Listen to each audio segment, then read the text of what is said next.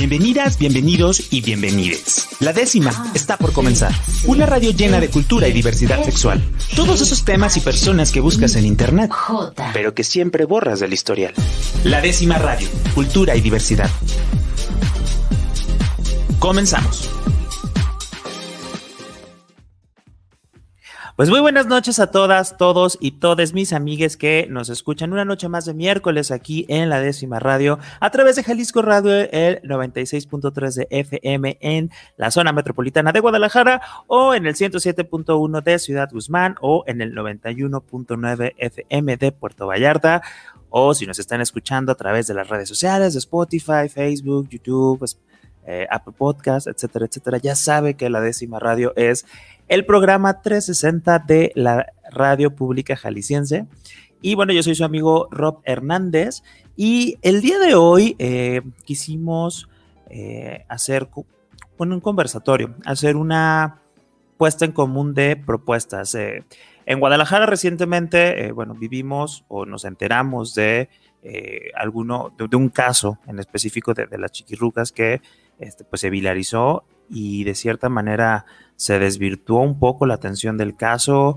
Este, empezamos con el tema de, abuso eh, hacia la situación en la que vive una persona migrante y después se empezó a, desfigurar y que creo que el centro de la discusión se perdió o se volatilizó de alguna manera, ¿no? Porque creo que está bien, se utilizó como plataforma para hablar de otros temas, pero el tema central de reconocer eh, la cómo la discriminación también es interseccional, donde este, las, poblaciones en situación de vulnerabilidad de repente nos volvemos los que vulneran a otras personas abusando de nuestros privilegios, el saber, el identificar el trabajo que hace falta que hacer nosotros mismos como parte de una población y como personas individuales también. Creo que eso era lo que necesitábamos hacer y de repente se empezó a mover a otros lados que también nos lleva a otras aportaciones, pero justo invité a cuatro personas para poder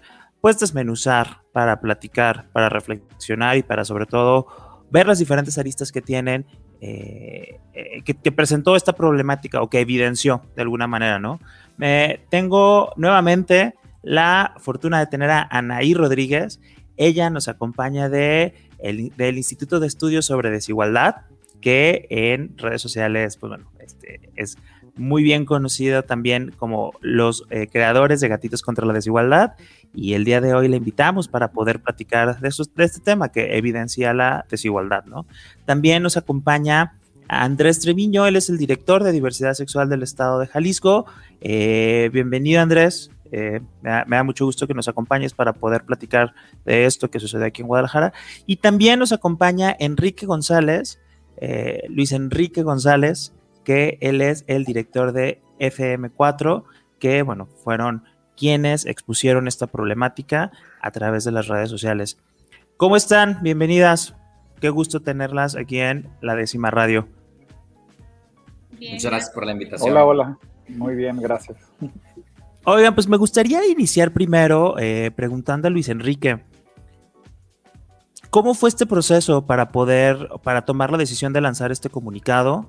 Este, ¿Ya habían conocido estas situaciones previamente? ¿Habían sido recurrentes? ¿Cómo fue que llegó FM4 a, uno, identificarlo en redes y dos, a decir, oye, ya ha pasado varias veces, hay que evidenciarlo, ¿no? Y que creo que era muy necesario.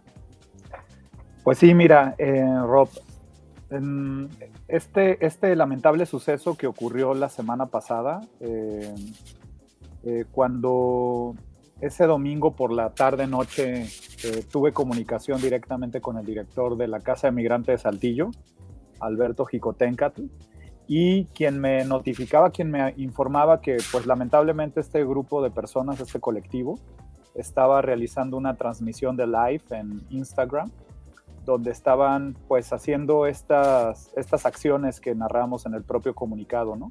Entonces, cuando tenemos conocimiento de esto, eh, solicito a los colaboradores de la casa, pues es una casa de migrante que atiende 365 días del año, 24 horas. Entonces había compañeros, voluntarias y personal eh, del equipo solicité que, que, pues echaran una vuelta, o sea, que salieran, vieran si todavía se encontraba la persona migrante objeto de la agresión y también incluso las personas perpetradoras, pero pues ya, ya, no, ya no estaban, ¿no? Este, entonces hubo como una, en momento cuando hablo de nueva cuenta con, con la Casa Migrante de Saltillo, pues dialogamos muy como con mucha profundidad este tema porque particularmente en el norte del país, según me relata Alberto, eh, este tipo de, pues de, acciones donde de alguna manera se, se, violenta, se vulnera el cuerpo de la otra, del otro, en este caso de la persona migrante, pues ya, ya ha sido documentada, ¿no? Y también eh, eh, con nosotras como organización, pues obviamente también hemos tenido algunas narrativas donde pues a través del beneficio o económico o de algún servicio, pues se condiciona la ayuda, ¿no? O, o hay estas, pues puedo hablar del pequeño lindero o, claro oscuro que existe entre un servicio humanitario y la obtención de un placer o de algún beneficio para, para la persona, ¿no? Entonces, eh, estábamos, estábamos este, justo como discutiendo todo esto, nos metimos al que hizo esta acción nos percatamos que con la misma narrativa que se había seguido con cuando se violentó a, esta persona en este live, pues estaba registrado con otras poblaciones en situación de vulnerabilidad, que ese punto también lo mencionamos en el, en el propio comunicado. Entonces, pues tomamos la determinación de, aquí está las compañeras, una compañera feminista, pues de hecho de ellas pues hemos aprendido mucho, lo que no se nombra existe, ¿verdad? Entonces, tomamos como decisión este, eh, colectiva entre estas dos casas, visibilizar el hecho y, posicionarnos al respecto, ¿no? Ahora, me parece que uno de los puntos es que trae a colación toda una discusión que existe sobre cuál es la situación de vulnerabilidad que, eh, vive una persona en situación de movilidad humana por nuestro país, ¿no?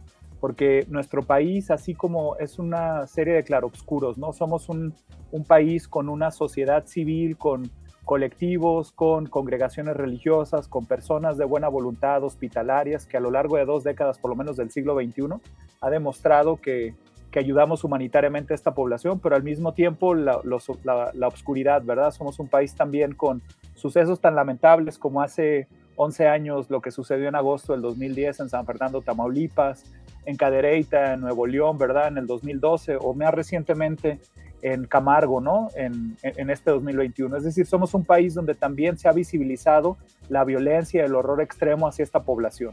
Entonces, en ese sentido, creo que lo que cambió aquí, eh, un punto de inflexión que cambió es que este hecho fue mediatizado y fue viralizado. O sea, creo que ese es un punto de inflexión para visibilizar una de las violencias que quizás se habrían presentado en otras ocasiones, pero que antes no habíamos podido dar cuenta.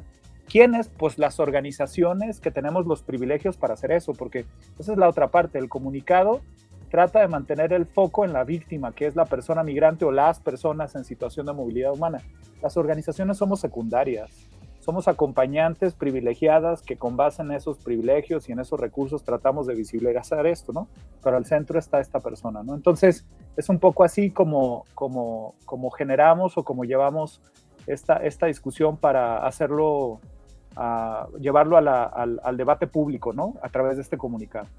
Y, y fíjate que algo que también platicaba eh, con otras eh, personas era que de repente eh, sí, la, discusión se generó, el, tema se posicionó en la agenda pública, pero de repente nos olvidamos de, las víctimas. O sea, nos enfocamos en que si los influencers, que si las instituciones, pero y era como, ajá, o sea, y la persona migrante o las personas que han vivido esto también, ¿dónde quedan? Que ese es en realidad, o sea, lo que nos llevaría ahí, ¿no? En este caso, este, me gustaría, Anaí, este, que nos hicieras también un recuento como de qué tipo de derechos humanos son los que se están vulnerando, porque luego también este, hablo como parte de nosotros como de la comunidad, que es donde se dio como más el auge, pues no deja, no deja, no deja de haber muchas personas que lo ven como algo gracioso, ¿no? Y que es como de, ay, pero él aceptó, ay, pero, o sea, y, y lo minimizamos, lo normalizamos, ¿no? Entonces, es algo grave que, que sucede en el día a día y que muchas veces ni siquiera nos damos cuenta que estamos perpetuando este tipo de acciones en otras situaciones, ¿no? En este sentido, ¿qué podríamos aprender más de esta situación? Sí, bueno, tal vez exactamente como lo de que se vulnerabilizó aquí, tal vez Andrés pueda tener un poco más de claridad, pero sin duda alguna, lo que sí yo puedo aportar desde acá, desde hablando la desigualdad, algo que nos tiene que quedar súper claro es que eh, el, el 50% del ingreso está determinado por el país en el que naciste, o sea, esto es aleatorio.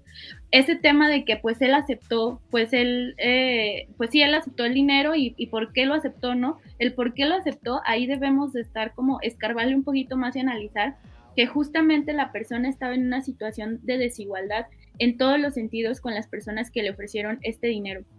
Sin lugar a duda, pues la desigualdad y la pobreza en algunos países hace que las personas, pues, digamos, vayan movilizándose hacia otros países y no tal vez de la manera legal, si así lo quieren ver, porque para nosotros, hablando desde el INDECIG y para mí, ninguna persona es ilegal en ningún país, pero difícilmente las personas ven eso, ¿no? Que justamente el llegar ahí, o sea, no ven como todo lo que les costó llegar hasta Guadalajara, por así decirlo, ¿no? desde una vulnerabilización constante de sus derechos humanos, las mujeres, una cantidad de agresiones, no solamente físicas, sino hasta sexuales que llegan a pasar. Y, si nada más googleen tantito en YouTube, ahí hay cantidad de testimonios de mujeres que han pasado por estos eh, pues tránsitos hacia una mejor calidad de vida, ¿no? Que al final de cuentas es lo que están haciendo. Yo siempre que hablo de migraciones, hace poco tuvimos un foro también en la editorial de Sexto Piso, por si lo quieren buscar, sobre migraciones y la comunidad LGBT.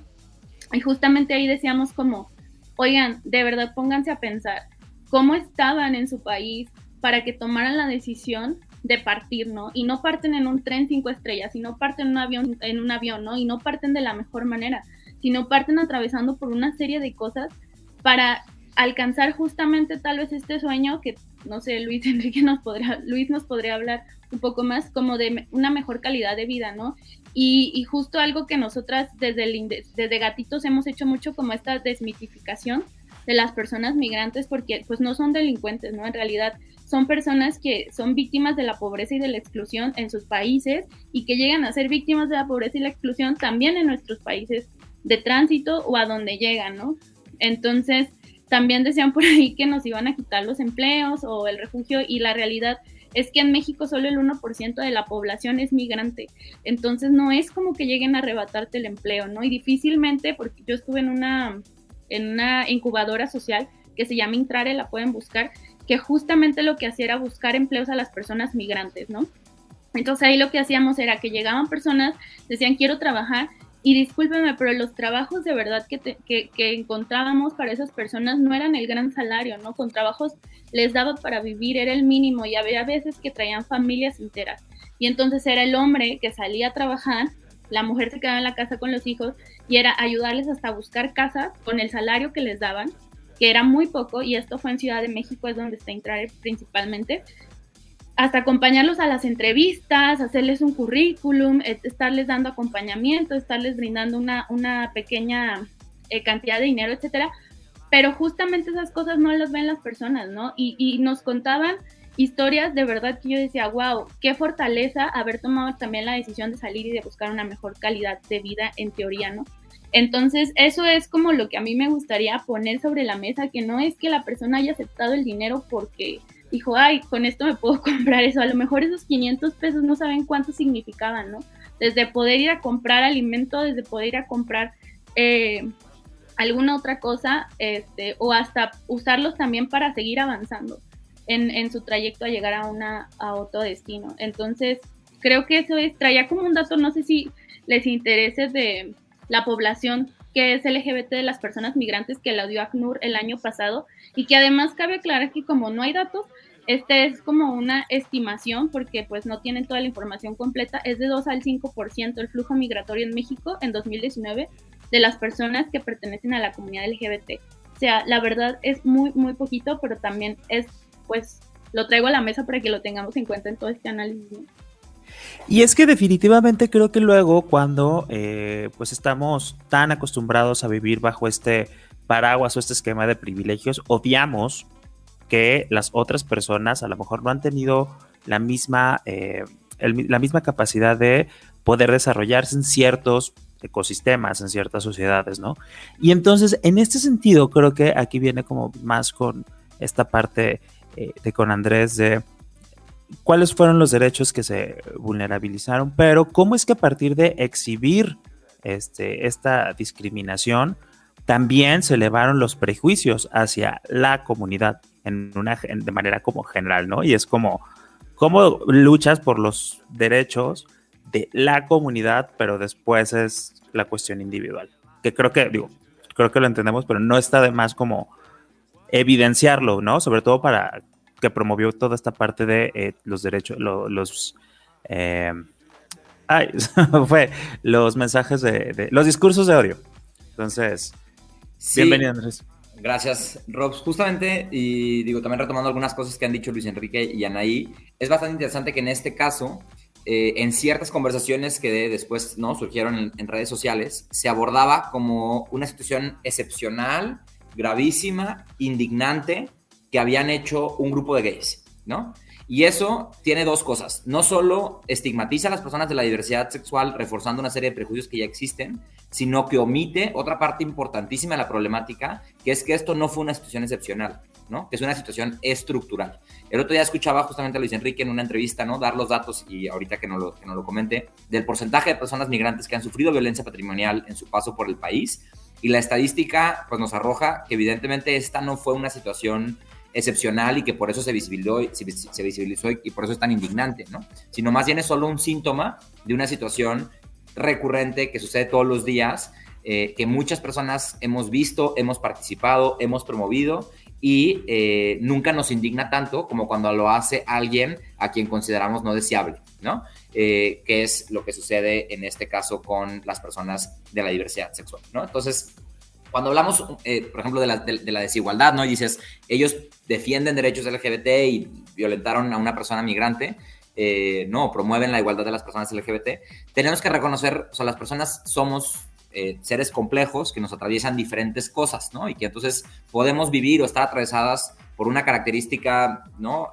vulnerada por un sistema de opresión, ¿no? Es decir, puedo ser gay y pues conocer la homofobia y saber que eso existe, pero ser un gay eh, en mi caso personal, por ejemplo, que estudió la universidad, eh, que es hombre, que tiene ciertos eh, privilegios, que no, o sea, que me ponen en una situación de privilegio frente a otras realidades u otras personas que están atravesadas por una o más condiciones de discriminación, ¿no? Y particularmente una de las más crudas, pues tiene que ver justamente con ser una persona en situación de movilidad humana, porque lo que te atraviesa no solo es el hecho de que estás en movilidad humana, sino todas las razones que te hicieron dejarlo, ¿no? Ahí nos ponía ahorita el dato eh, dejar tu lugar de origen, ¿no? El dato de las personas eh, LGBT que están en situación de movilidad humana, pues esas personas no tienen ese doble sistema de opresión y eso es por poner solo un ejemplo, hay muchas otras cosas, ¿no? Ser mujer y ser migrante, eh, etcétera, etcétera. Entonces, pareciera que de repente nos olvidamos de todos aquellos detalles que son importantes en la conversación y nos fuimos solamente a buscar cárcel o sanciones o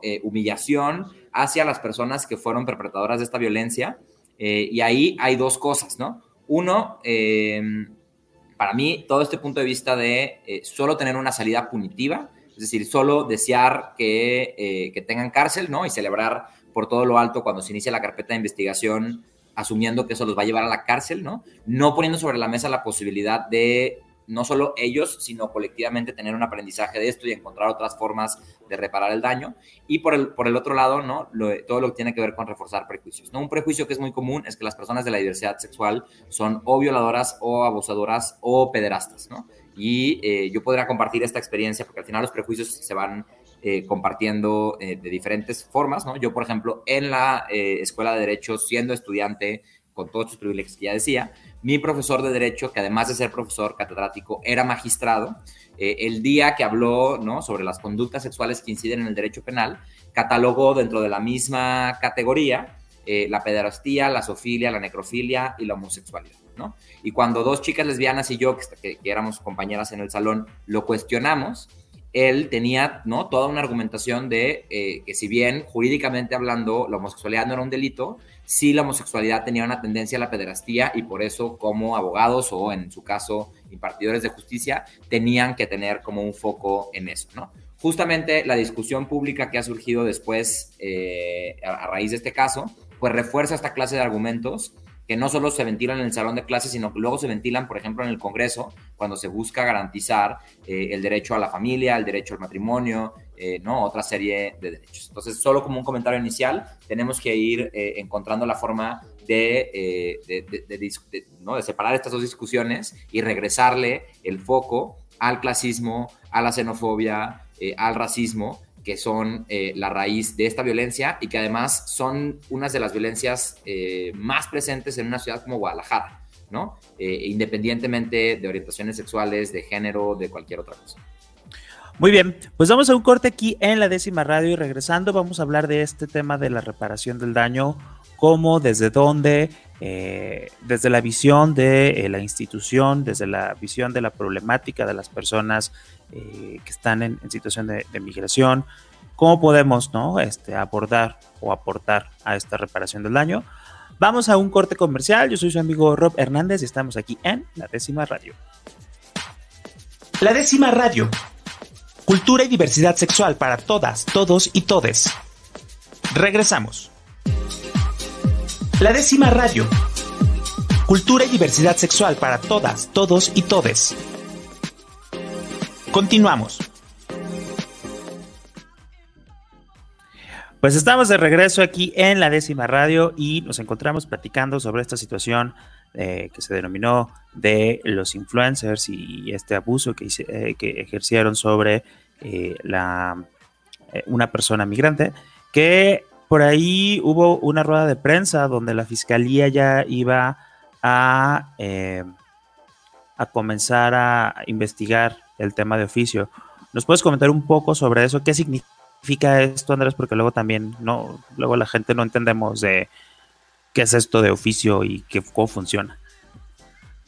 Claro, justamente, bueno, las sentencias de procuración de justicia eh, realmente se activan cuando una persona presenta una denuncia, ¿no? Si yo fui víctima de algún delito, me acerco a la autoridad, ¿no? Le hago de su conocimiento que esa situación eh, sucedió y a partir de eso se abre una carpeta de investigación es decir, empiezan a investigar, ¿no? A recabar toda la información, a, eh, ¿no? Pues eh, buscar que eh, la actitud o la violencia cometida efectivamente está relacionada con algún delito escrito en el Código Penal, no empiece todo ese proceso de recabación de pruebas que va encaminado hacia que la agencia del Ministerio Público pues ya envíe esto, esta carpeta de investigación ¿no? a, ser juzgada ante un juez, ¿no? cuando se tiene toda la información. Sin embargo, no, eh, em, aunque en teoría tiene que haber una persona que denuncia el delito, hay ciertos delitos que por su gravedad eh, el, marco normativo le da la facultad al Estado, ¿no? a, la autoridad, de iniciar una investigación de oficio. De oficio quiere decir que no hubo nadie que se acercara a presentar una denuncia, sino que por tener la información, eh, no ya sea por una, en este caso porque se viralizó, porque hubo de conocimiento, fue una cuestión como eh, conocida, se inicia esa investigación eh, en la ausencia de una denuncia presentada por una persona, ¿no? Particularmente en este caso, y Luis Enrique nos podrá contar un poco más, pues la persona directamente violentada, ¿no? la persona migrante, no se encontraba ya en la ciudad para ir a presentar una denuncia y además reconociendo eh, la condición de desigualdad que enfrentan las personas en situación de movilidad humana y la condición de las tasas de procuración de justicia, sabemos que era eh, poco probable ¿no? que una persona en esta condición fuera eh, a tomar el tiempo que implica tomar una denuncia y, llevar a cabo todos esos procesos. Entonces se inicia esta carpeta de investigación. Eso no quiere decir que la autoridad esté confirmando ¿no? que ya vaya a haber una sentencia, una sanción, etcétera. ¿no? Más bien quiere decir que ya la autoridad competente está allegándose de la información existente para eh, en un momento encuadrar esta conducta con algún delito reconocido en el, en el, Código Penal y entonces que se pueda actuar. ¿no? Los avances que ha tenido esta investigación, eh, según la información que ha sido pública por parte de la Fiscalía, es que ya eh, hace unos días tuvieron acceso al video eh, que se menciona en el comunicado de FM4. Sabemos que FM4 pues, ha sido un actor importantísimo para que estos pasos sucedan.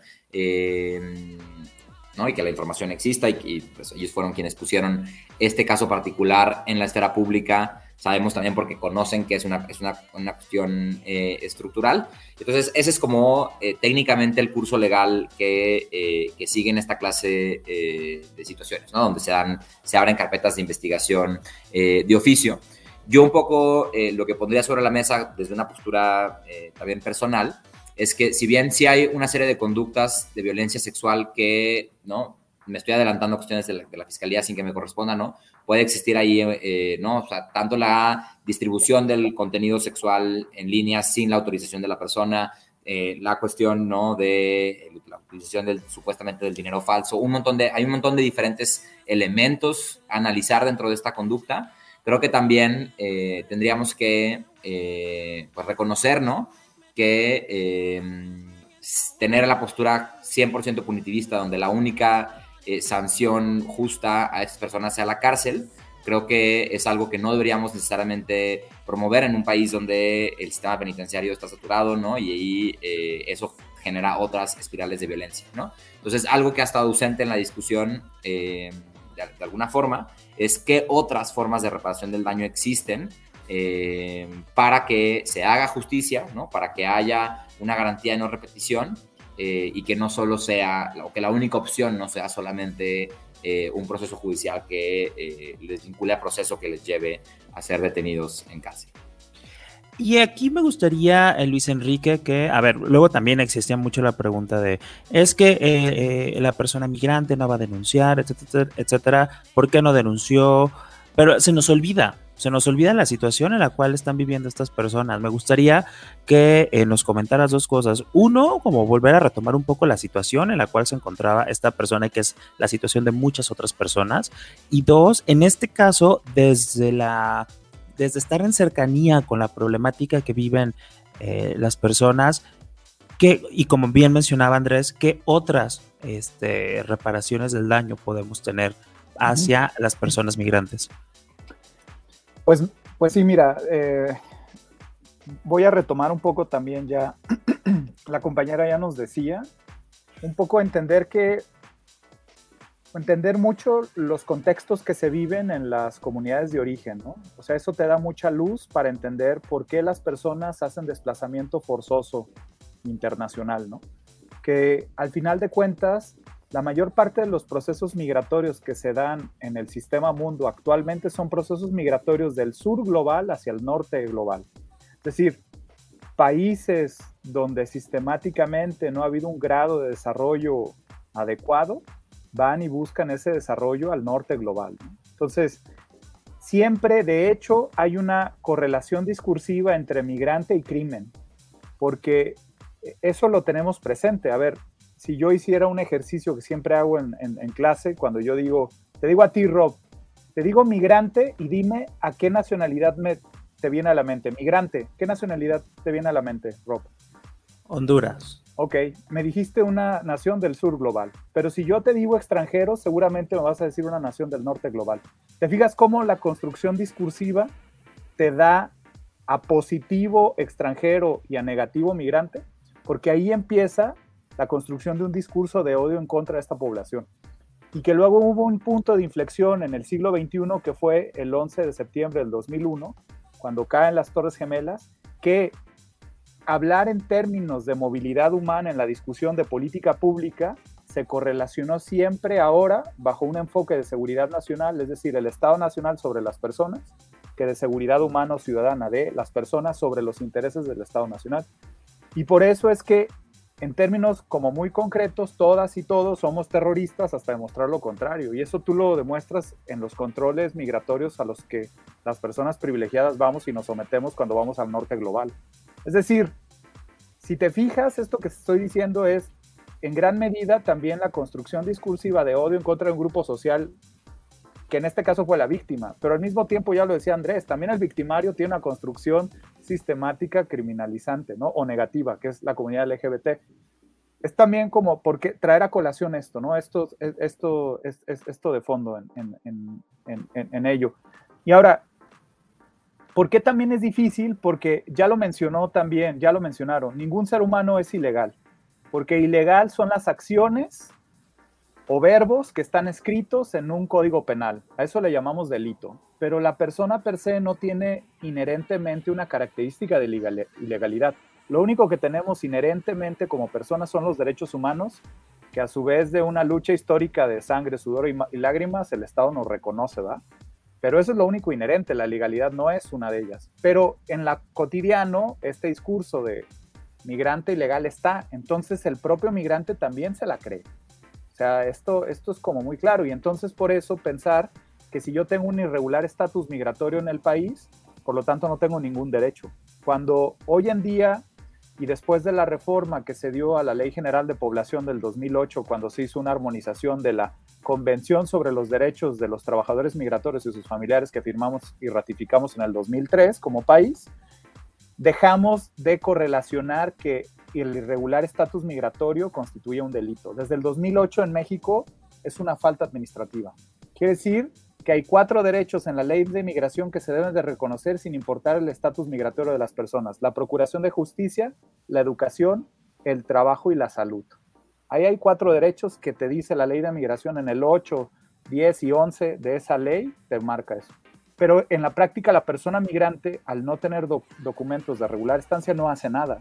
Por eso también se me hace muy temerario. Yo siempre trato de hacer, este, bueno, rebatir eso de, ¿y por qué no denunció? Y yo le digo, oye, ¿a ti te ha pasado una acción antijurídica en México? ¿Algún delito? Sí. ¿Y lo has hecho? ¿Has hecho la denuncia? No, ¿para qué? No pasa nada.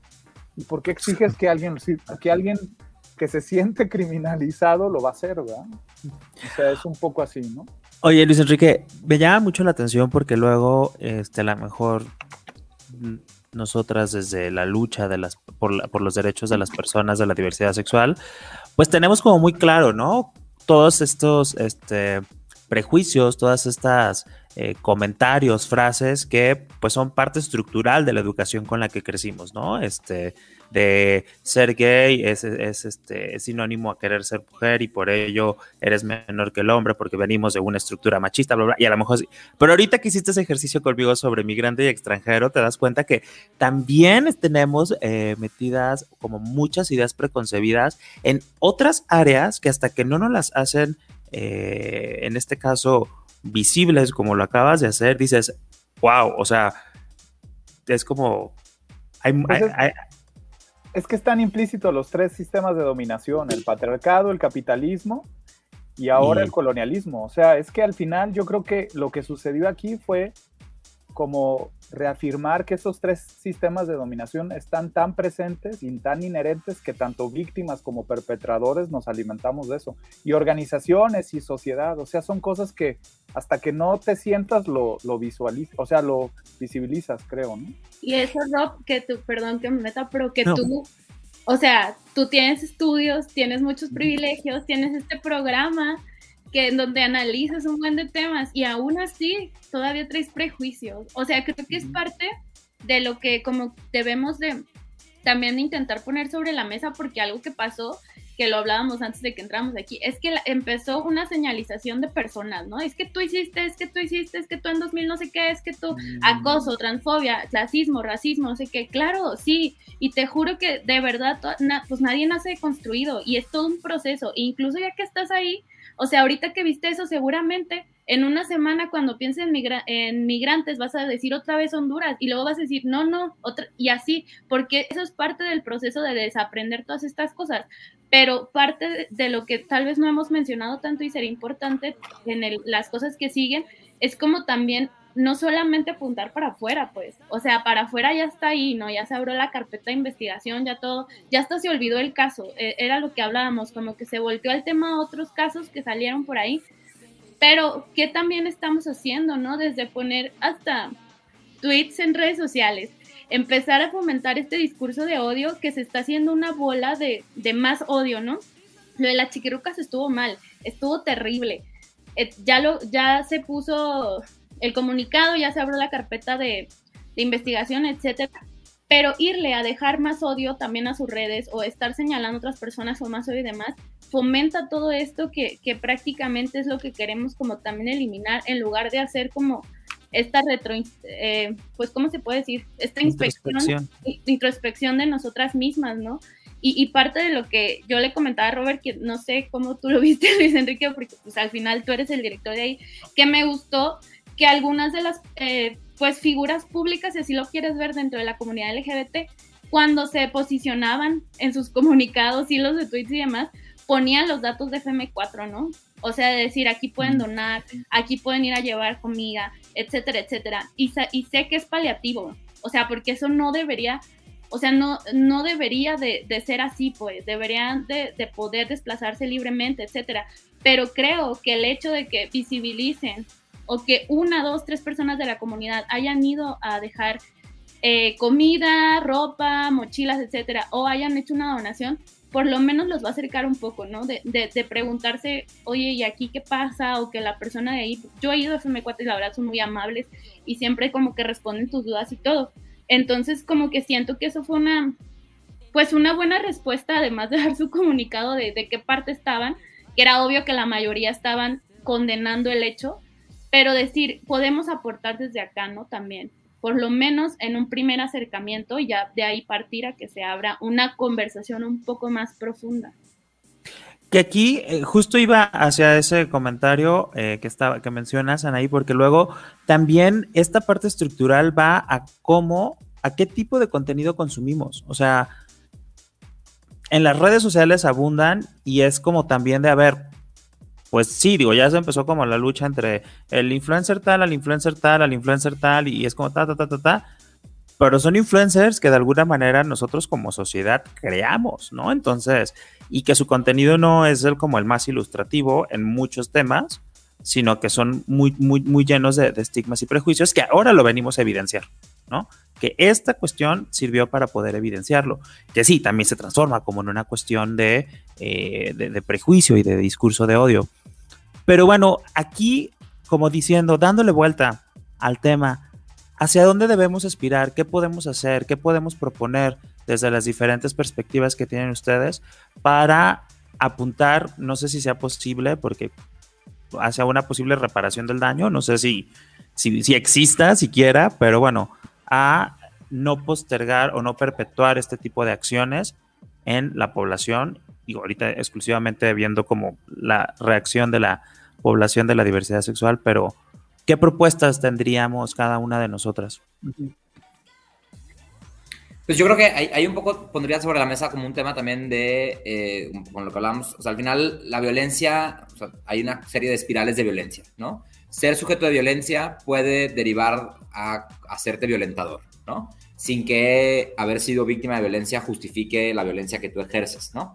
Y eso creo que es algo que está muy presente eh, muchas veces dentro de la población de la diversidad sexual, ¿no? Crecemos en un mundo tan violento que nos hace ser de alguna forma violentos o competitivos o no ciertas cosas para justificar nuestra homosexualidad, ¿no? Y creo que por hablar como concretamente de un punto, el clasismo eh, muchas veces es utilizado en la, dentro de la población de la diversidad sexual como una forma de aminorar nuestro mal de ser homosexual. ¿no? Sí soy homosexual, pero mira mi coche o mira mi esto o mira lo otro, ¿no? Entonces hay muchas veces estas dinámicas o esta cultura, inclusive como aspiracional, ¿no? Que termina siendo como sumamente violenta y que de alguna forma creo que tiene un vínculo directo con la violencia que sucedió el día de hoy, ¿no? ¿Por qué lo digo? Estas personas, además de tener su cuenta, ¿no? De influencers, trabajaban en un bar, en un antro, que tiene todos estos esquemas clasistas, ¿no? O sea, el, hecho de pararnos en un lugar donde hay una cadena, donde alguien dice si entras o no entras, ¿no? Eh, evidencia de alguna forma que el problema del clasismo tiene una raíz mucho más profunda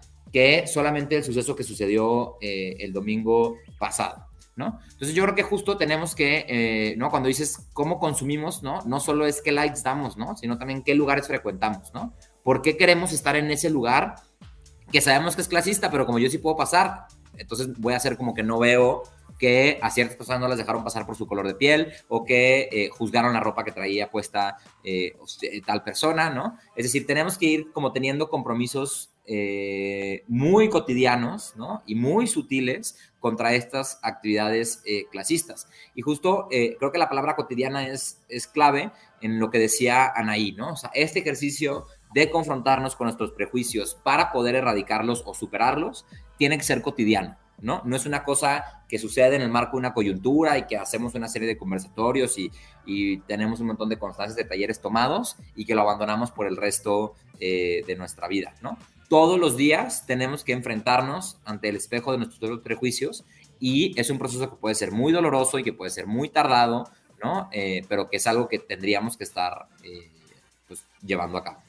Y que no está mal, ¿no? O sea, que de repente creemos que estar llenos de prejuicios es de, ay, soy prejuicioso, pero es al contrario, creo que al reconocernos como seres prejuiciosos, ya estamos de ganen, ya estamos diciendo, a ver, ¿qué más estoy perpetuando este, a través de acciones, comentarios, que no estoy, que en realidad no me gustaría aportar, ¿no? Entonces creo que esa parte, creo que es también, muy, también quitarle como ese estigma a el prejuicio es malo, es de, a ver, bueno, sí, pero si lo trabajamos y lo empezamos a, ver desde otra perspectiva.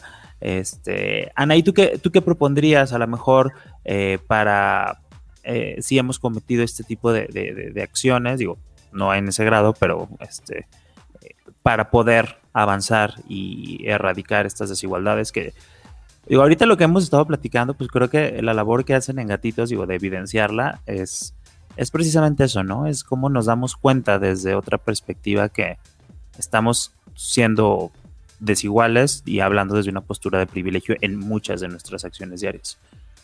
Sí, bueno, antes eso que con lo del proceso de, de deconstrucción y se les van a arruinar cosas, ¿eh? Muchas. O sea, yo le hablo desde el feminismo, o sea, eso de ponte los lentes violetas, una serie de, de series, de películas y demás, que ahora veo y digo, híjole, híjole, no sé por qué me reía o chistes, ¿no? Hasta le van a dejar de hablar a personas, porque van a empezar a sentirse incómodos, ¿no? Y, y decir como, oye, no comulgo con esto que piensas. ¿Por qué? Porque yo ya estoy, o sea, no es como que yo ya estoy en otro nivel, porque esto no es de niveles, esto es decir como, quiero que todas las personas tengan los mismos derechos y que nadie se sienta vulnerado o discriminado o etcétera en, en mi entorno, ¿no? O sea, de estar como no sé, desde frecuentar, como dice Andrés, lugares, o sea, tampoco te voy a pedir que investigues bien el lugar porque seguramente todos en algún punto tuvieron algo como todas las personas. Pero trata pues de empezar a frecuentar otros lugares que a lo mejor sean más a menos, que no tengan como estos procesos de, de las cadenas que son nefastas. O sea, para las mujeres son horribles también, ¿no? Porque te escanean de arriba abajo a ver cómo vas vestida y demás. Este, pero bueno, igual, eh, como que eso, eh, ténganse mucha paciencia, siempre digo, porque de verdad este, empiezas a ver un buen de cosas que antes no veías y como a sentirte un poco mal hasta por todo, pero es parte del proceso.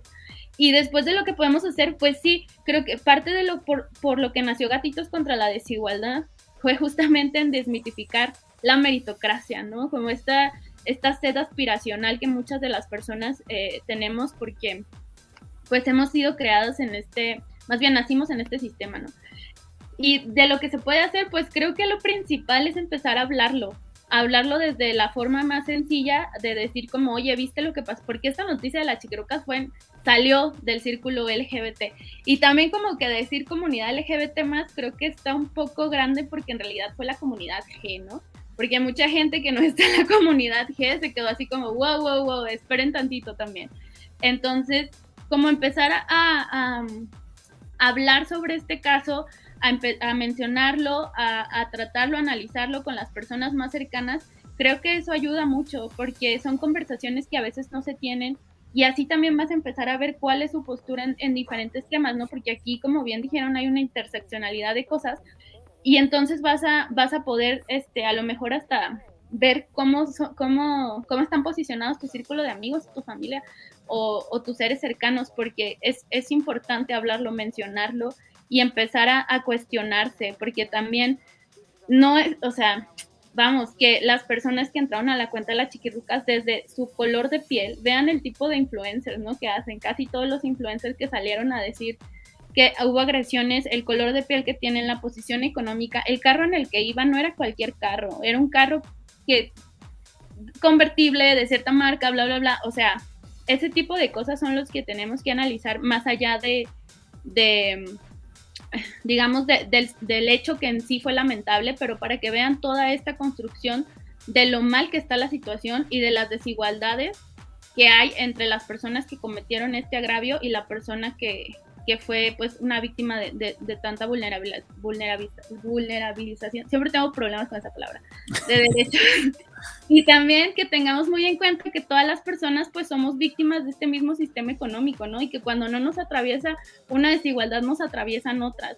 Entonces también que no les sea tan lejano, a lo mejor ustedes no hubieran no hubieran aceptado esos 500 pesos, quién sabe, porque a lo, a lo mejor en su vida 500 pesos dicen, no, pues a mí me da igual, pero para otras personas 500 pesos representan un porcentaje altísimo, altísimo de sus ingresos. El decil uno gana 3.600 pesos al mes por familia, por ingreso del hogar. O sea, imagínense lo que es eso, ¿no? Entonces, como que tengan en cuenta que, que pues desigualdades a todos, todas las personas nos atraviesan y, y que no, no hay que dejarlas de lado.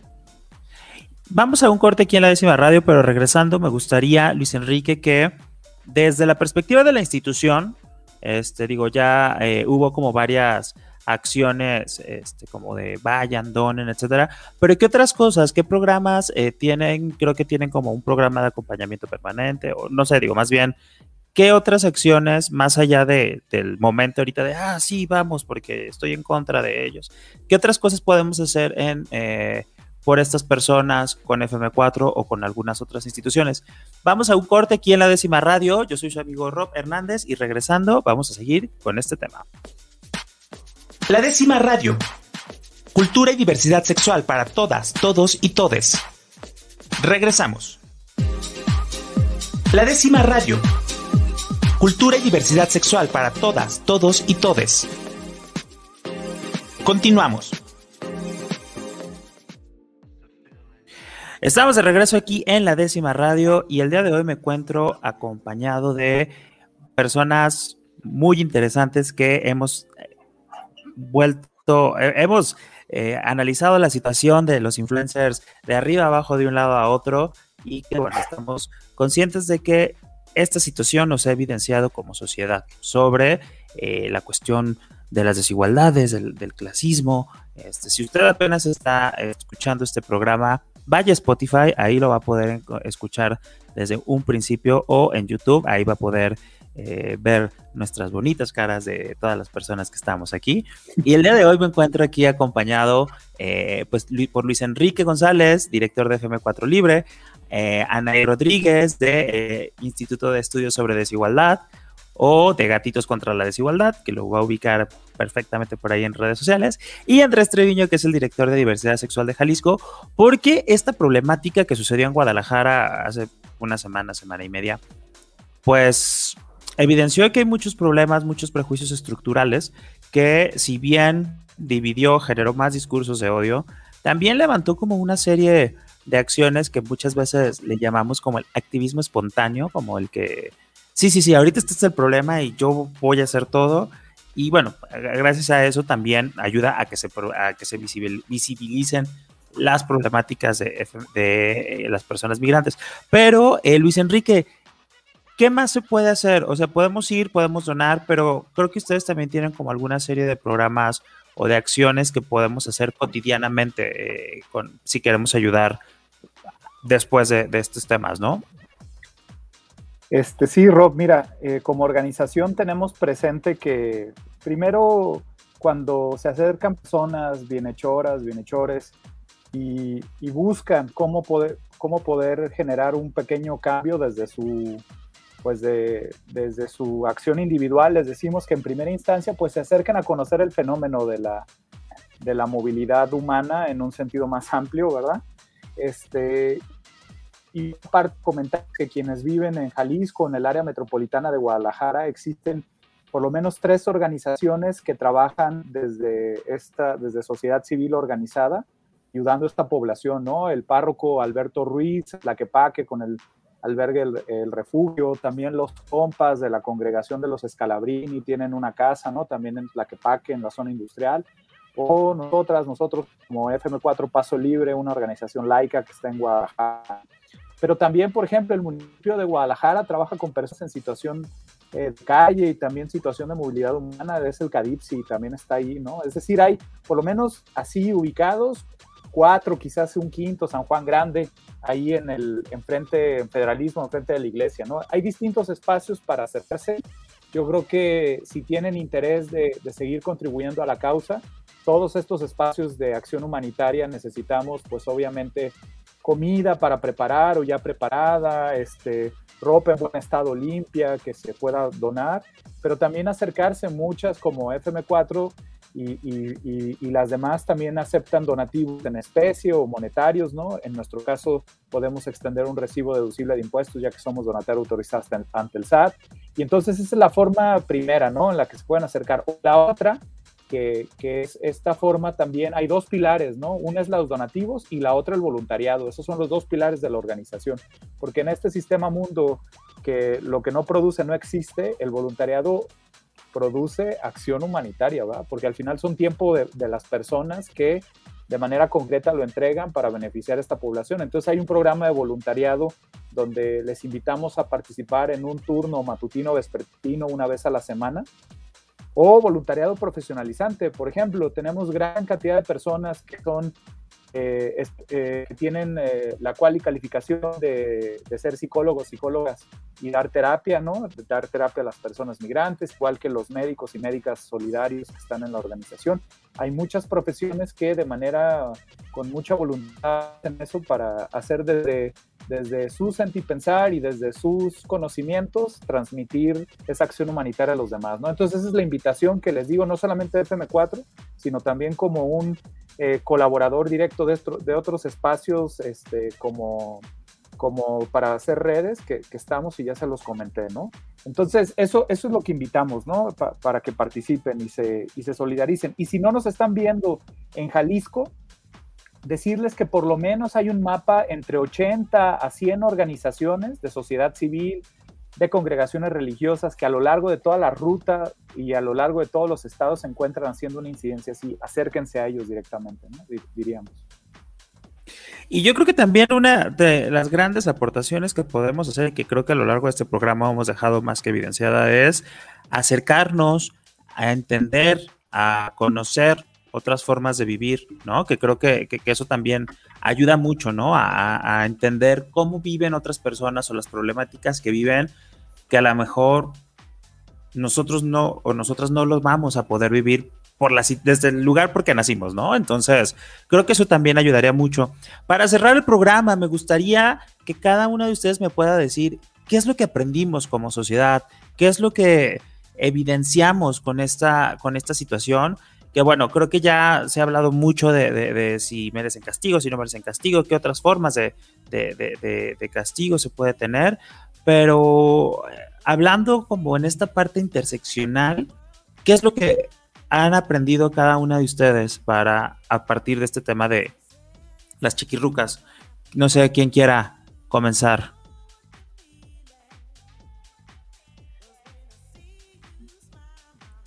Yo diría que eh, no, sé si declararía que aprendimos algo, más bien esperaría que hayamos aprendido algo. Eh, y diría que en estos casos, ¿no? Cuando veamos una de estos comunicados, una de estas noticias, una de estas cosas pasar, lejos de ponernos en la posición del juez y señalar de forma visceral eh, a esas personas o celebrar que esas personas tengan una sanción, nos cuestionemos de qué otras formas yo he caído en las mismas violencias que ellas o, que los llevaron a ellas y ellos perpetuarlos, ¿no? Evidentemente, este caso se viraliza porque, ¿no? Ellos cruzan un límite de violencia, pero no, no fue una cosa espontánea, ¿no? Que ellos llegaran ahí eh, fue un proceso, ¿no? De ir cruzando la línea muchas otras veces eh, y todos estamos en ese diferente nivel de líneas cruzadas, ¿no? Entonces, eh, que lejos de tomar la postura que luego eso sucede mucho en las redes sociales, ¿no? Yo desde mi cuenta tengo una superioridad moral para decir, para señalar, para opinar, ¿no? Eh, y pocas veces tenemos una posición de reflexionar en dónde me encuentro yo en cuanto a mis propios prejuicios, ¿no? Entonces, que aprendamos que la lección eh, es esa, ¿no? O sea, si somos personas de la diversidad sexual, este comentario va más específico, también reflexionar cómo al ser tan visceral en la respuesta hacia estas personas, ¿no? Estamos inclusive promoviendo narrativas que son contrarias eh, a nosotras mismas, ¿no? En general, ¿no? Entonces, ser un poco más cuidadosos con la forma en la que reaccionamos a estos sucesos, eh, no para minimizarlos, sino justamente para ponerlos en su justa proporción y que, las, y que las, las conversaciones no se salgan por la tangente y al final todo quede igual. Muchas gracias, Andrés. Anaí. Ay, hermanos, pues, ¿qué les digo? Que juzgamos mucho, eso aprendimos. y reflexionamos poco. O sea, realmente creo que algo que sí, a lo menos se puede sacar como este aprendizaje es justamente eso, que, que, no hemos avanzado tanto, porque otra vez nos quedamos en señalar, en señalar, ir a llenar las cuentas de odio, ir a salir y decir X cosa y bla, bla, bla. Y eso eh, no se abrió como el debate. Y ya en varias cosas, no, no sé, a lo mejor que tal vez está más metido, cuando pasó lo de Avies con el caso del blackface, que también fue un temazo, ¿no? Y se hizo, y fueron y todo el mundo y le, le puso a Avies que era lo peor y demás y bla, bla, y etcétera. Y poco se habló en sí hasta que Avies como que hizo un comunicado, dijo que ella se acercó, me parece que fue México Negro, no estoy segura, eh, no me acuerdo cómo se llama la, la organización, la verdad, eh, se acercó a ella y tomó como algunos, no sé si un curso o, fue una plática y demás, y se hicieron algunos lives por parte de personas para, para hablar sobre estos temas que esta vez no pasó, pues, o sea, esta vez solamente se empezó a salir un buen de cosas, un buen de cosas, y poco se avanzó sobre el tema de, de pues, que hay personas migrantes, hay personas en situación de calle que no son objeto de diversión, o sea, porque también hablamos aquí, pero después salió el video eh, de unas drag queens con una persona en situación de calle donde estaban de que viólalo, viólalo y te doy 500 pesos, creo que eran 100 pesos, ¿no? Ahí no me acuerdo cuánto, si lo ves así, no sé qué, o sea, y mucha, y ese video pasó por muchos grupos de Facebook y era objeto de burla y nadie cuestionó.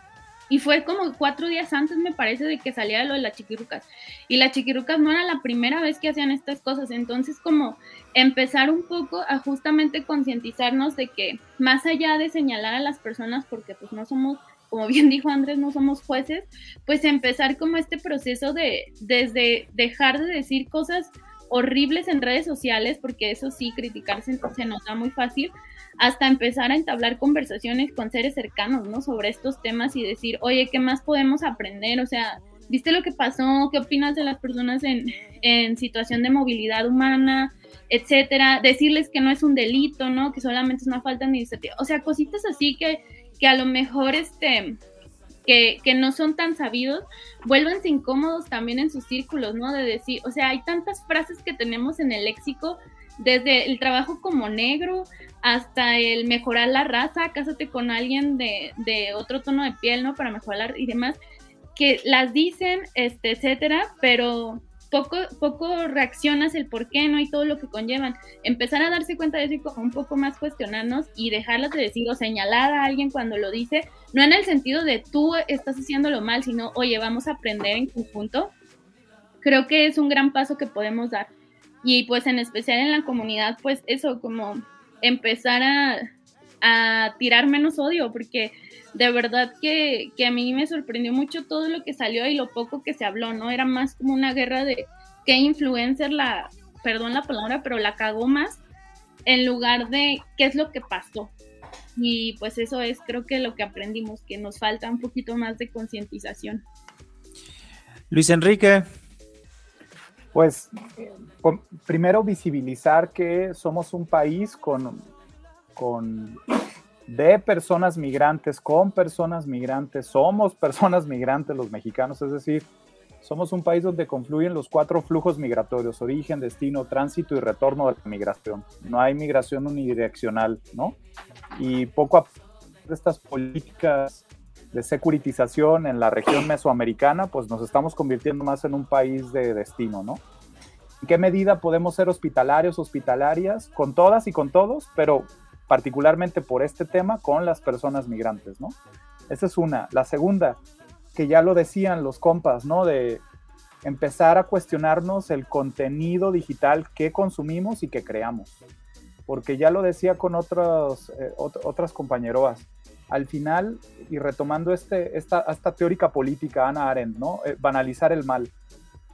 Eh, Eichmann pensaba que lo que hizo simplemente era, la, era parte de la maquinaria de exterminio en los campos de concentración, pero él jamás pensó durante todo el juicio que lo que hizo, esa acción individual, formaba parte de ese, de ese macro que constituyó, ¿no? Entonces banalizó el mal.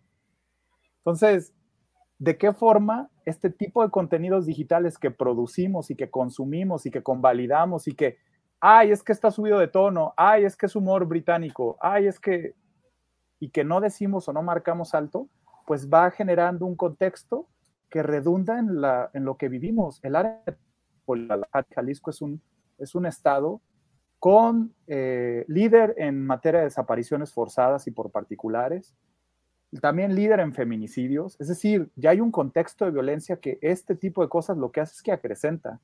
Y llámese ahora persona migrante, o llámese persona de la diversidad sexual, o llámese eh, persona con discapacidad, o llámese persona de pueblo originario, ahí nos, ahí nos llevamos, ¿no? Es decir, hay que sí dar, eh, dar este, como una hasta aquí a esto, ¿no? Y era un poco lo que como organizaciones, tanto la Casa Migrante de Saltillo como FM4 Paso Libre, quisimos hacer, ¿no?